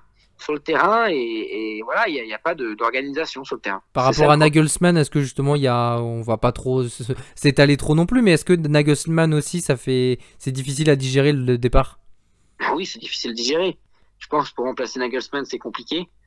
Après, ils ont voulu garder un entraîneur euh, de, Red Bull. Après, c'est une bonne chose. Hein. Jesse Marsh, moi, je comme j'ai, j'aime bien. Mais c'est juste que les choses sont pas assez carrées et, et c'est trop dans la folie, trop dans tous les sens. Et le problème, c'est que quand tu joues dans un très bon championnat d'Europe et quand tu joues en Ligue des Champions dans le groupe de Paris et City, c'est compliqué, quoi. Et en plus, Bruges qui sort son épingle du jeu cette saison, qui d'habitude euh, fait un peu de la figuration, ils sortent vraiment leur épingle du jeu, comme tu l'as très bien dit, et je pense que c'est plus compliqué que prévu, ouais. Euh, moi, pour, pour faire mon flop, alors la semaine dernière, je vous ai parlé euh, du Berscott qui est dernier du championnat belge. La semaine d'avant, je vous ai parlé de Nancy qui est dernier du championnat de Ligue 2. Et bien cette semaine, je vais vous parler du dernier du championnat de Liga parce que après avoir euh, à nous avoir un peu séduit, je crois, il me semble que c'était il y a deux saisons. Et bien Rétafé, comment? 3 ou 4, je crois, qui a été qualifié en Ligue Europa. Ouais, bah voilà, et ben ils sont en train de, de voilà de sombrer euh, doucement. Ça commence à sentir un peu la deuxième division, même si euh, on va dire qu'il y a certains, enfin on va dire que c'est une bataille à 4 maintenant où euh, ben euh, ils vont pouvoir espérer se maintenir éventuellement, mais Retafe va très très mal. Deuxième pire attaque de Liga, pire défense de Liga. Aucune victoire encore, et on l'a vu que ce soit le Beerscott ou, ou Nancy. Zéro victoire, ça commence à être compliqué en 8 journées. Là, un seul match nul, ils n'ont qu'un point. Donc euh, cet effectif va vraiment très très mal. Et, c'est vrai que du coup, eh bien, euh, il va falloir se ressaisir vite parce que comme on l'a vu avec le Berscott, euh, là encore, ils ont la possibilité de se rattraper parce que justement, il y a des clubs qui font euh, pas pire qu'eux, mais ils sont pas non plus bien entamés, bien engagés. Et alors que le Beerscott, on, voilà, il y avait beaucoup de points de retard. Mais en tout cas, c'est pour l'instant l'un des relégués qui, pour moi, a le plus de chances euh, d'essayer de se, de, de se sauver, de pas faire une saison catastrophique. Euh, on voit aussi d'ailleurs hein, que Grenade fait un début de saison très compliqué. Et, euh, et c'est vrai que du coup, bah, c'est ce genre de club-là qui me fait très peur parce que bah, ça sent la deuxième division. Exactement. Euh, moi, mon deuxième flop, c'est Wolfsburg. Euh, tu les avais mis en top il y a deux semaines, je crois, non? Ouais, trois, trois semaines peut-être, mais euh, je suis complètement d'accord avec toi, hein, parce qu'ils faisaient un super début de saison. Et puis depuis leur premier match en Ligue des Champions contre Lille, rien ne va plus au club. Euh, les résultats sportifs ne sont plus du tout là et, euh, et en témoigne leur place au classement. Ils sont cinquième avec 13 points. Comme je disais, depuis leur match contre Lille, c'est trois nuls de défaite. Donc ça va très mal pour euh, Wolfsburg. Je pense que là, de, digérer avec des champions, c'est compliqué pour les joueurs et pour le club aussi, qui sont pas habitués à jouer cette compétition. Je j'en disais que du bien de ce club parce que c'est vrai, c'est un, club qui a de, de très bons joueurs. Mais là, le problème, c'est que l'enchaînement des matchs euh, est compliqué pour cette équipe. Ils ont encore perdu 3-1 contre Gladbach. Ils ont fait match nul contre Séville. Donc, euh, donc voilà, je pense que avoir euh, la continuité, voir s'ils vont faire quelque chose en Ligue des Champions, pourquoi pas Parce que bon, euh, ça reste quand même euh, dans le groupe euh, quelque chose de pas mal, sachant que Salzbourg et Lille sont assez euh, friables, on va dire. Donc, euh, donc voilà, il y a, encore rien de joué. Et, et voilà, je pense qu'ils ont encore toutes leurs chances, mais il va falloir s'accrocher parce que la saison va être longue pour eux. Euh, moi, mon, deuxième flop, euh, si vous êtes des auditeurs réguliers euh, de ce podcast, eh ben, vous vous rappellerez que la semaine dernière, j'ai parlé de Marseille et justement, est-ce que, eh bien, il allait avoir, est-ce que ça allait durer toute la saison? Et ben, Marseille est dans mes flops cette semaine. J'ai l'impression que j'avais un peu anticipé. On dit pas que des bêtises sur ce podcast-là. La preuve, eh bien, Marseille, eh bien. va pas très bien du coup. Il nous avait vraiment beaucoup emballé. On avait parlé d'un effectif euh, qui était quand même plutôt euh, friable dans le sens où il y a, à partir du moment où il y a une bonne dynamique, euh, tout va très bien, mais ça pouvait aussi vite s'écrouler. Et on le voit avec euh, bah, la défaite face à Lens euh, sur le score de 3-2. Ça a été un match assez disputé, mais il y a quand même eu cette défaite là. et on avait l'impression que Sampaoli voulait vraiment mettre euh, dans son projet et dans sa saison justement euh, le fait qu'il joue la Ligue Europa, il est revanchard de la Ligue Europa, il a joué à Séville, il n'a pas réussi à accrocher euh, ce qu'il voulait accrocher avec Séville, donc euh, la Ligue Europa, on allait mettre le paquet. Enfin, en tout cas, ils allaient mettre le paquet. Et, euh, et du coup, bah, il y a eu le match à Moscou où ça nous a pas emballé plus que ça. Et là, le match à Galatasaray, où on sent que Marseille aurait vraiment pu obtenir la victoire. Sampaoli qui après euh, en conférence de presse nous dit que voilà euh, Marseille devrait avoir 6 points. en attendant ils en ont que 2 pour l'instant. La qualification est loin d'être assurée. Euh, ils sont quand même pas, super bien là. au classement, Marseille est actuellement 3 donc Galatasaray 4 points, la Lazio 3, Marseille 2. Donc tout est jouable quand même. Mais en ayant fait deux matchs nuls et surtout un but marqué en deux matchs, c'est plutôt pauvre quand même en, Ligue Europa. Et il y a eu aussi cette défaite-là face à Lille ce week-end, euh, sur la défaite 2-0. Euh, euh, en plus, Lille qui allait pas forcément super bien non plus. Deux, défaites du coup contre deux clubs du Nord. Le Nord ne réussit pas, mais voilà, j'ai l'impression que ce club bah, peut aller très haut, mais aussi on avait dit hein, qu'il pouvait justement eh bien euh, s'essouffler rapidement. Il va y avoir le retour de Milik qui va faire, je pense, le plus grand bien parce que Bamba Dieng, je pense que ça, va s'essouffler vite. Et là d'avoir euh, bah, justement Milik qui est quand même un attaquant confirmé, qu'il va falloir quand même, on en avait parlé vite fait, euh, qui bah, va falloir qu'il se relance. Mais voilà, c'est dans mes flops de cette semaine. Ouais, bah, tu totalement raison. Je pense que euh, Sampaoli commence à faire des choix un peu préjudiciables pour l'équipe et il va falloir que qu'il se remette un peu en question parce que Paolo Lopez dans les buts, je trouve pas que ce soit si serein que ça. Et puis euh, sur le terrain, le turnover, je trouve pas si bon que ça pour enchaîner les matchs. Donc euh, vu la débauche d'énergie que demande ce système, euh, ça me paraît compliqué de tenir toute la saison. Est-ce que est-ce que est-ce que tu étais d'accord avec moi par rapport à la semaine dernière? J'ai pas eu ton avis, mais on peut l'avoir brièvement.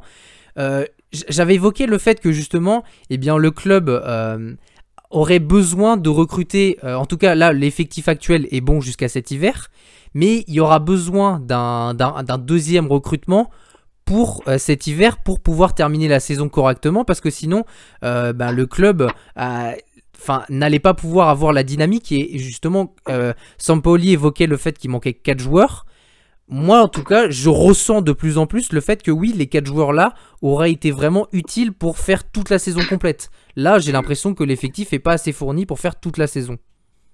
Ouais, après, je pense que c'est le turnover aussi qui est pas bien utilisé parce qu'il a des joueurs sur le banc qui sont bons. Hein. Et je pense que ouais, il n'arrive pas à concerner tout son effectif et c'est ça un peu le problème. Après, oui, il manque euh, deux, deux joueurs au moins, peut-être pas quatre parce qu'ils joueraient pas, mais au moins deux joueurs pour compléter un peu l'effectif. Mais oui, effectivement, hein, ça, ça sert à rien de recruter quatre joueurs s'il les fait pas jouer. Parce que là, actuellement, on voit bien que le turnover a ses limites quand même et qu'il a ses joueurs et que les autres, il veut pas trop les faire rentrer dans le système parce qu'il a pas trop confiance en eux, quoi. Donc après, prendre quatre joueurs, prendre quatre joueurs, ça sert à rien, quoi. Donc euh, déjà, à partir de ce moment-là, c'est compliqué. Et donc ton, ton deuxième flop? Mon troisième. Troisième, pardon, pardon. Faut que tu suives un petit peu, hein. Non, mon troisième flop, alors ça va être Chelsea, euh, bon, qui est un flop et pas un flop en même temps, parce qu'ils sont premiers de, de Première Ligue. Mais en fait, c'est plus sur l'attitude que j'ai vue cette semaine en Ligue des Champions qui m'a un peu déplu, dans le sens où euh, ils ont joué contre la Juve à l'extérieur, donc euh, bon, ok, jusque-là, pas de problème. Ils sont champions d'Europe quand même. Et de jouer un match comme ça, aussi pauvre, de la part de Chelsea, bah, ça me déçoit un petit peu. C'est-à-dire que j'attends un peu même beaucoup mieux de, de cette équipe-là. Et je pense que, alors ils sont bien rattrapés en championnat ce week-end, et hormis que le, résultat ne fait pas trop la philosophie, dans le sens où à 10 minutes de la fin, il y avait un partout. Et qu'ils auraient pu euh, faire, en tout cas en une, en, une, on pourrait, en, en 8 jours, trois contre-performances entre la défaite à City, la défaite à la Juve et l'éventuel nul contre Southampton qui euh, n'est pas très bien. Ça aurait pu faire beaucoup. Je pense que là, heureusement qu'ils ont gagné, ils ont gagné de justesse avec euh, les, les, les entrants. Mais euh, voilà, je pense que va falloir qu'ils produisent un peu plus, qu'ils mettent un peu plus d'intensité dans, dans, dans, leur match, parce que la Juve, franchement, ils ont fait ce qu'ils voulaient.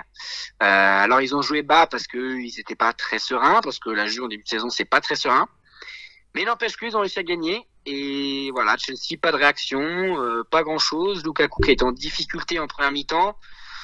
Donc ouais, j'ai été un peu timoré. Et c'est pour ça que je les ai mis dans mes flops, c'est-à-dire que j'attends beaucoup, euh, beaucoup d'eux et un peu euh, de voir ce qu'ils vont faire, en tout cas euh, en Ligue des Champions, parce qu'ils sont quand même tenants du titre.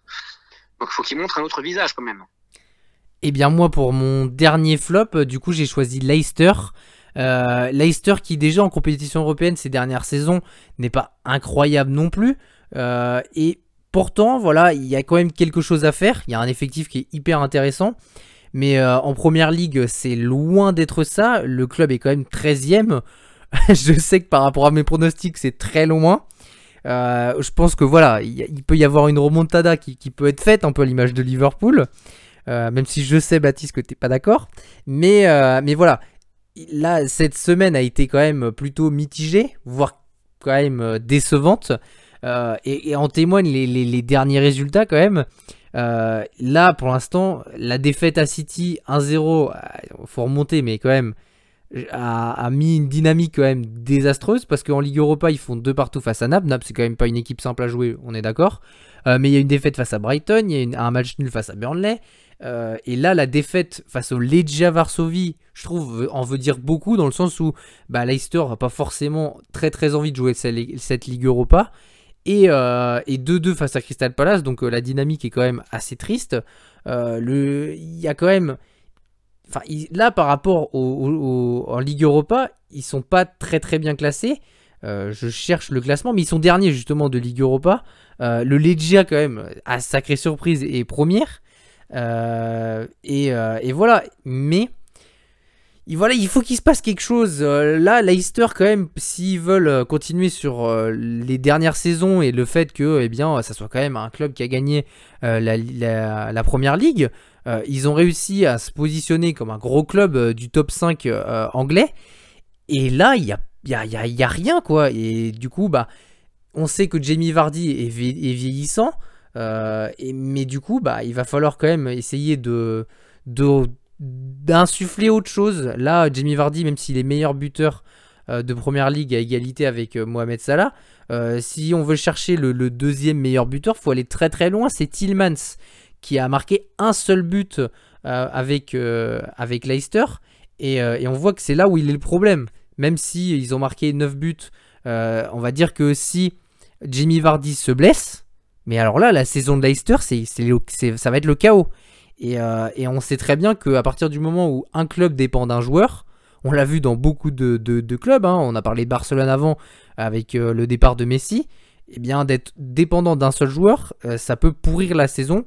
Et, Leicester, je trouve, joue, vraiment avec le feu parce que ça joue, ça fait pas grand chose pour que justement, eh bien, ça descende encore plus.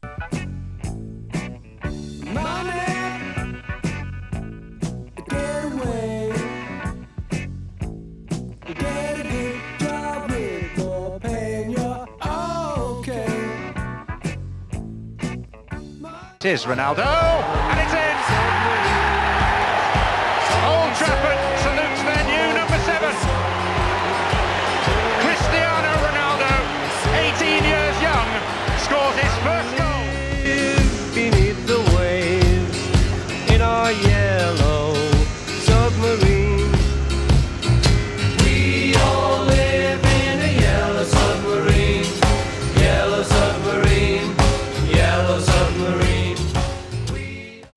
Et on va donc finir avec donc la crème anglaise. La première ligue n'a-t-elle jamais été aussi ouverte? Euh, On va rappeler rapidement euh, les résultats euh, de ce week-end en première ligue. Manchester United 1 partout face à Everton, 0-0 Burnley Norwich, 3-1 Chelsea Southampton, Leeds qui a gagné 1-0 sur, donc sur sa pelouse face à Watford, idem pour Wolverhampton qui a gagné 2-1 face à Newcastle, 0-0 euh, Brighton face à Arsenal. Et je vais avoir les résultats aussi d'aujourd'hui. Est-ce que tu les as, Baptiste? De ceux d'aujourd'hui Oui.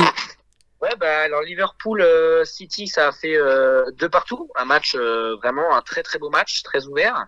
Et puis sinon, on a vu euh, en début d'après-midi à Crystal Palace Leicester deux partout aussi, suivi par Tottenham Aston Villa 2-1 pour Tottenham et West Ham Brentford.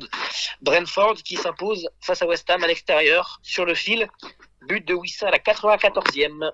Et Wissa d'ailleurs qui, qui fonctionne très bien avec euh, cette équipe de Brentford, à souligner Exact. aussi. Exactement. Et donc pour notre débat, euh, la première ligue n'a-t-elle jamais été aussi ouverte? Euh, bah Baptiste, vas-y, commence justement. euh, Pourquoi, pour toi, elle a jamais été aussi ouverte? Ah, En fait, c'est parce que moi, je me suis dit, on a déjà du mal, hein, parce que j'ai écouté ce que tu as, ce que as dit la semaine dernière, sauf qu'on n'est pas d'accord. Et alors, si, sur les dix derniers, oui, mais euh, sur les dix premiers, on a quand même du mal à, se dire, bah, alors, dans les quatre premiers, il n'y a pas de question à avoir, euh, hormis que euh, Liverpool, City et, Chelsea vont se, batailler la première place. Et j'ai du mal à, vraiment voir qui va la remporter parce que Liverpool qui fait un très bon début de saison, même si contre les gros ils font des matchs nuls. City un peu en dents de scie aussi, mais qui va toujours être au niveau. Et Chelsea qui a gagné la dernière Coupe d'Europe et qui, euh, avec Tourelle, est, est vraiment une machine. Et donc, euh, bon, bah, pour la première place, on a du mal à, décrocher un euh, vraiment vainqueur potentiel. Mais moi, c'est surtout sur la suite, en fait, que j'ai du mal à voir pour les places de Ligue Europa. Entre Leicester, Tottenham, West Ham, Aston Villa, Everton, bon, Arsenal, je les mets un peu à part, mais entre ces équipes-là, j'ai du mal à vraiment me dire qui va vraiment être devant l'autre. Et c'est pour ça que je me dis que euh, cette, euh, ce championnat-là est plus ouvert que jamais, c'est-à-dire que les effectifs sont assez homogènes. Assez homogènes, c'est-à-dire que Aston Villa a, a vendu son meilleur joueur qui est euh, Grealish, mais a très bien renforcé son effectif. Et après, c'est pareil. Everton euh, a renforcé son effectif très intelligemment. On n'a pas parlé, mais un mercato très intelligent, euh, avec de bons joueurs qui sont pas surcotés, mais qui tu ont- tu peux les citer, tu peux les citer. Townsend, par exemple, il me semble. Townsend, par exemple, comme, euh, comme joueur, qui euh, je l'aurais jamais vu à Everton, mais qui est vraiment un, un super joueur. est arrivé libre de Crystal Palace d'ailleurs. C'est ça. Mais, euh, mais on peut citer aussi, comment dire, Daniel Gray, je crois, qui, non, Demera Gray, Ah oui. qui, Oui, Demery Gray, ouais. c'est ça, qui, qui jouait à Leicester avant et puis qui a été prêté, prêté ou transféré à, ah ouais, qui a été transféré à, à Leverkusen la saison dernière qui, qui est revenu en fait, il était vraiment mis au placard. Euh, Leicester voulait plus trop, euh, savait plus trop quoi en faire. Il n'était pas titulaire, donc du coup, il- alors pourtant c'est un joueur qui est qui est vraiment sous coté parce que euh, techniquement il est vraiment très très à l'aise et il fait vraiment beaucoup de différence. Et j'étais très étonné d'ailleurs que bah, Leicester un peu le s'en débarrasse. C'est ça. Donc un ont- joueur revanchard, je pense qu'il fait va faire énormément de bien à Everton. C'est ça, ils ont un, un joueur, Anthony Gordon, qui a 20 ans, qui est une très bonne, enfin, qui ça fait un petit moment qu'il joue à Everton, mais il a été prêté l'année dernière en deuxième division et qui a réussi à faire un petit peu de temps de jeu. Donc c'est pas mal aussi. Et, voilà, je pense qu'ils ont trouvé un, un collectif. Ils ont retrouvé un peu de profondeur de banc, sachant qu'il y a quand même pas mal de blessés entre Calvert-Lewin, euh, Delph, Gomez, Iwobi et Richarlison. Et de faire un partout contre United, c'est pas mal. Et donc, euh, donc voilà, je pense qu'il y a des bonnes équipes. West Ham, pareil. euh, pour moi, est au niveau d'Everton Aston Villa. Pourquoi? Parce qu'ils vont avoir la Coupe d'Europe et pour eux, le championnat, ça va être plus compliqué que la saison dernière. Et que voilà, je pense que les trois équipes sont à peu près au même niveau. Tottenham, on a du mal à les juger. Leicester aussi, parce que leur début de saison nous fait dire qu'ils sont pas si forts que ça euh, sur la durée, dans le temps, sur de nombreuses années. Donc, euh, tout ça fait dire que pour moi, la première ligue n'a jamais été aussi ouverte, en tout cas depuis un, un certain temps. Avant, on parlait de Big Six et les, les autres. Maintenant, on peut plus trop parler de Big Six, c'est-à-dire que euh, y a vraiment bon, trois qui sont devant, plus United qui euh, qui est là et puis qui bon bah sera en Ligue des Champions, mais qui n'aura, enfin pour l'instant, s'ils gardent leur entraîneur, euh, n'aura pas ce, ce luxe de, de se refaire un titre de champion et surtout avec les effectifs des autres. Euh, mais, mais voilà, il reste quand même euh, en embuscade. Mais les autres derrière, bah, c'est très très ouvert. Et, voilà, je pense que on a du mal à déterminer, même entre, en- en- entre nous en off, on a du mal à déterminer qui va être devant l'autre. Et, c'est ça en tout cas qui, me fait plaisir cette année, c'est que tous les matchs vont être, euh, vont être cool à voir. Bah, pour moi, si je dois vous dire un peu ce qui s'est passé en off, justement, quand j'ai fait mon classement de première ligue, pour moi, déjà, les quatre premiers, c'était un peu problématique, mais pour moi encore, ça se dessinait bien. À partir du moment où, quand tu me l'as dit, hein, tu m'as dit, ouais, mais pourquoi t'as mis Leicester cinquième? Mais Leicester, c'était un peu par défaut, dans le sens où, eh bien, Everton, je les voyais pas cinquième. Euh, comme je t'ai dit, Tottenham, je les voyais pas cinquième non plus. West Ham, je les voyais pas cinquième. Donc le seul club qui, quand on regarde la régularité des autres saisons, c'est vraiment Leicester qui se positionne cinquième et qui est vraiment le plus régulier, on va dire, dans le top 5. Et c'est pour ça que je me suis dit, bon, euh, même s'ils font euh, là pour l'instant un début de saison catastrophique, il y a des clubs hein, qu'on a encensés comme Clermont en Ligue 1 et qui, euh, voilà, c'est un peu plus compliqué là qui descendent vite. Je pense que Leicester peut remonter gentiment, on verra. hein, je- comme j'ai dit juste avant dans mes flops, si Jamie Vardy se blesse, c'est fini. Là, le, top 5, on l'oublie.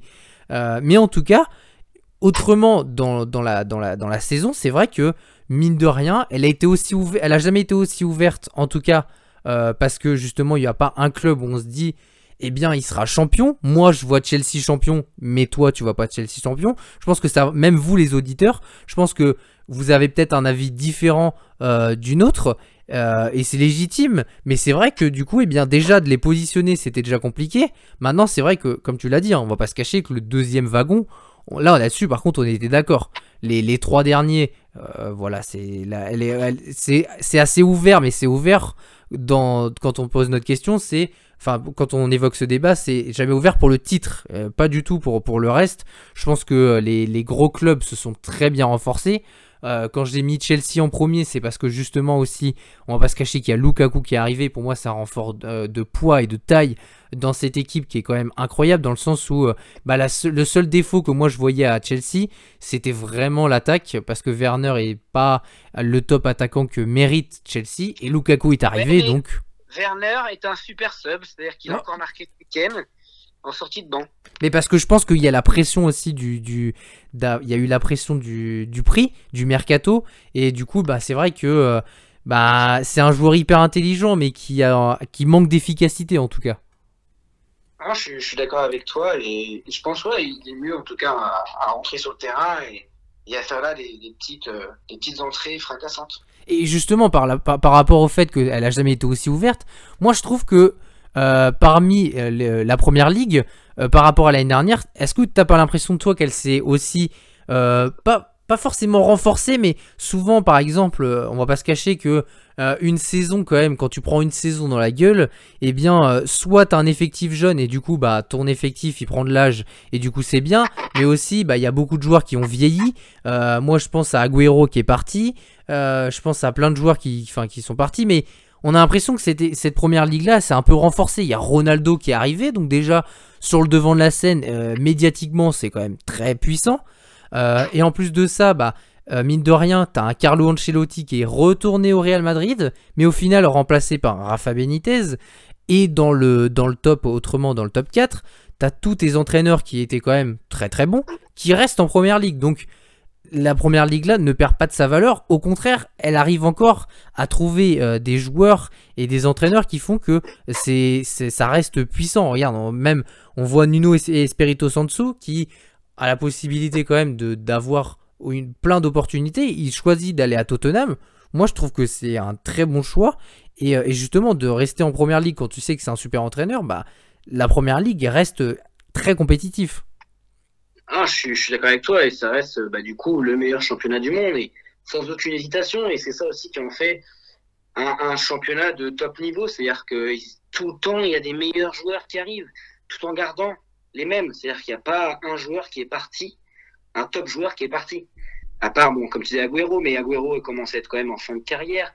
Mais t'as pas un, joueur, un top joueur qui est parti dans un autre club, quoi. Donc c'est toujours l'idée de, de toujours plus, quoi. Et c'est ça aussi qui est excitant.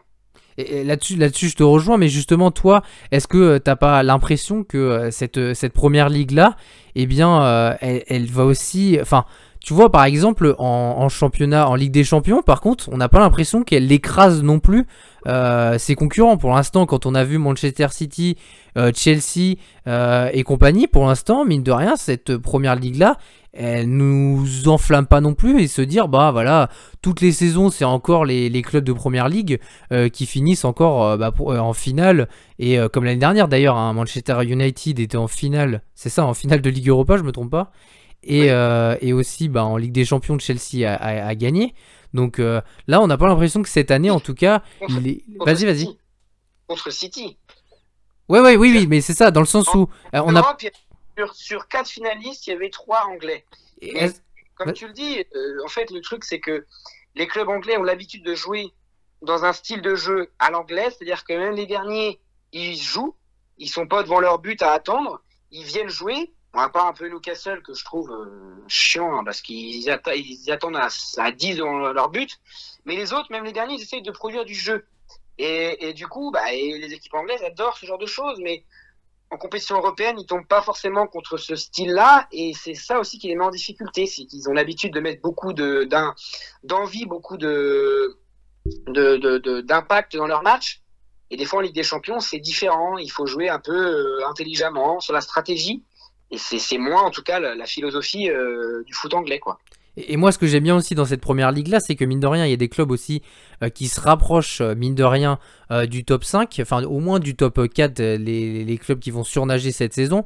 Mais que ce soit, je trouve que Everton progresse chaque année, Tottenham arrive à peu près à être régulier. T'as toujours Leicester, bon, on a dit là que ça allait être compliqué cette année, mais on, sait, on a un doute quand même. Et aussi, moi, ça me plaît par exemple des clubs comme Brighton, euh, Aston Villa, qui seront un peu les outsiders cette année, qui feront que bah, peut-être qu'ils vont peu- pouvoir essayer de se rapprocher d'un classement, pourquoi pas historique dans leur championnat. Euh, et justement, bah, avec les recrutements, moi je vois quand même, Aston Villa, c'est quand même un club plus du- pour moi du deuxième chapeau de première ligue. Ils arrivent à recruter euh, Danny Inks, euh, et, on en a déjà parlé plein de fois, mais il y a quand même, il y a quand même des sacrés recrues qui arrivent. On avait parlé aussi de Leon Bailey. Enfin, je trouve quand même que, bah, justement, euh, comme la première ligue est supérieure aux autres championnats, même les clubs qui sont plus du deuxième chapeau arrivent à recruter des joueurs qui sont du premier chapeau des autres championnats. Et c'est ce qui fait que du coup, eh ben, en recrutant en recrutement euh, intelligemment, eh bien, en recrutant intelligemment, ils arrivent à, se rapprocher de, de- des clubs euh, qui sont du très haut, enfin du premier chapeau quoi. Ouais, t'as raison. Ils arrivent à recruter, même comme tu disais, Aston Villa, recruter des, clubs, des, joueurs de clubs euh, d'autres championnats euh, qui jouent la Ligue des Champions.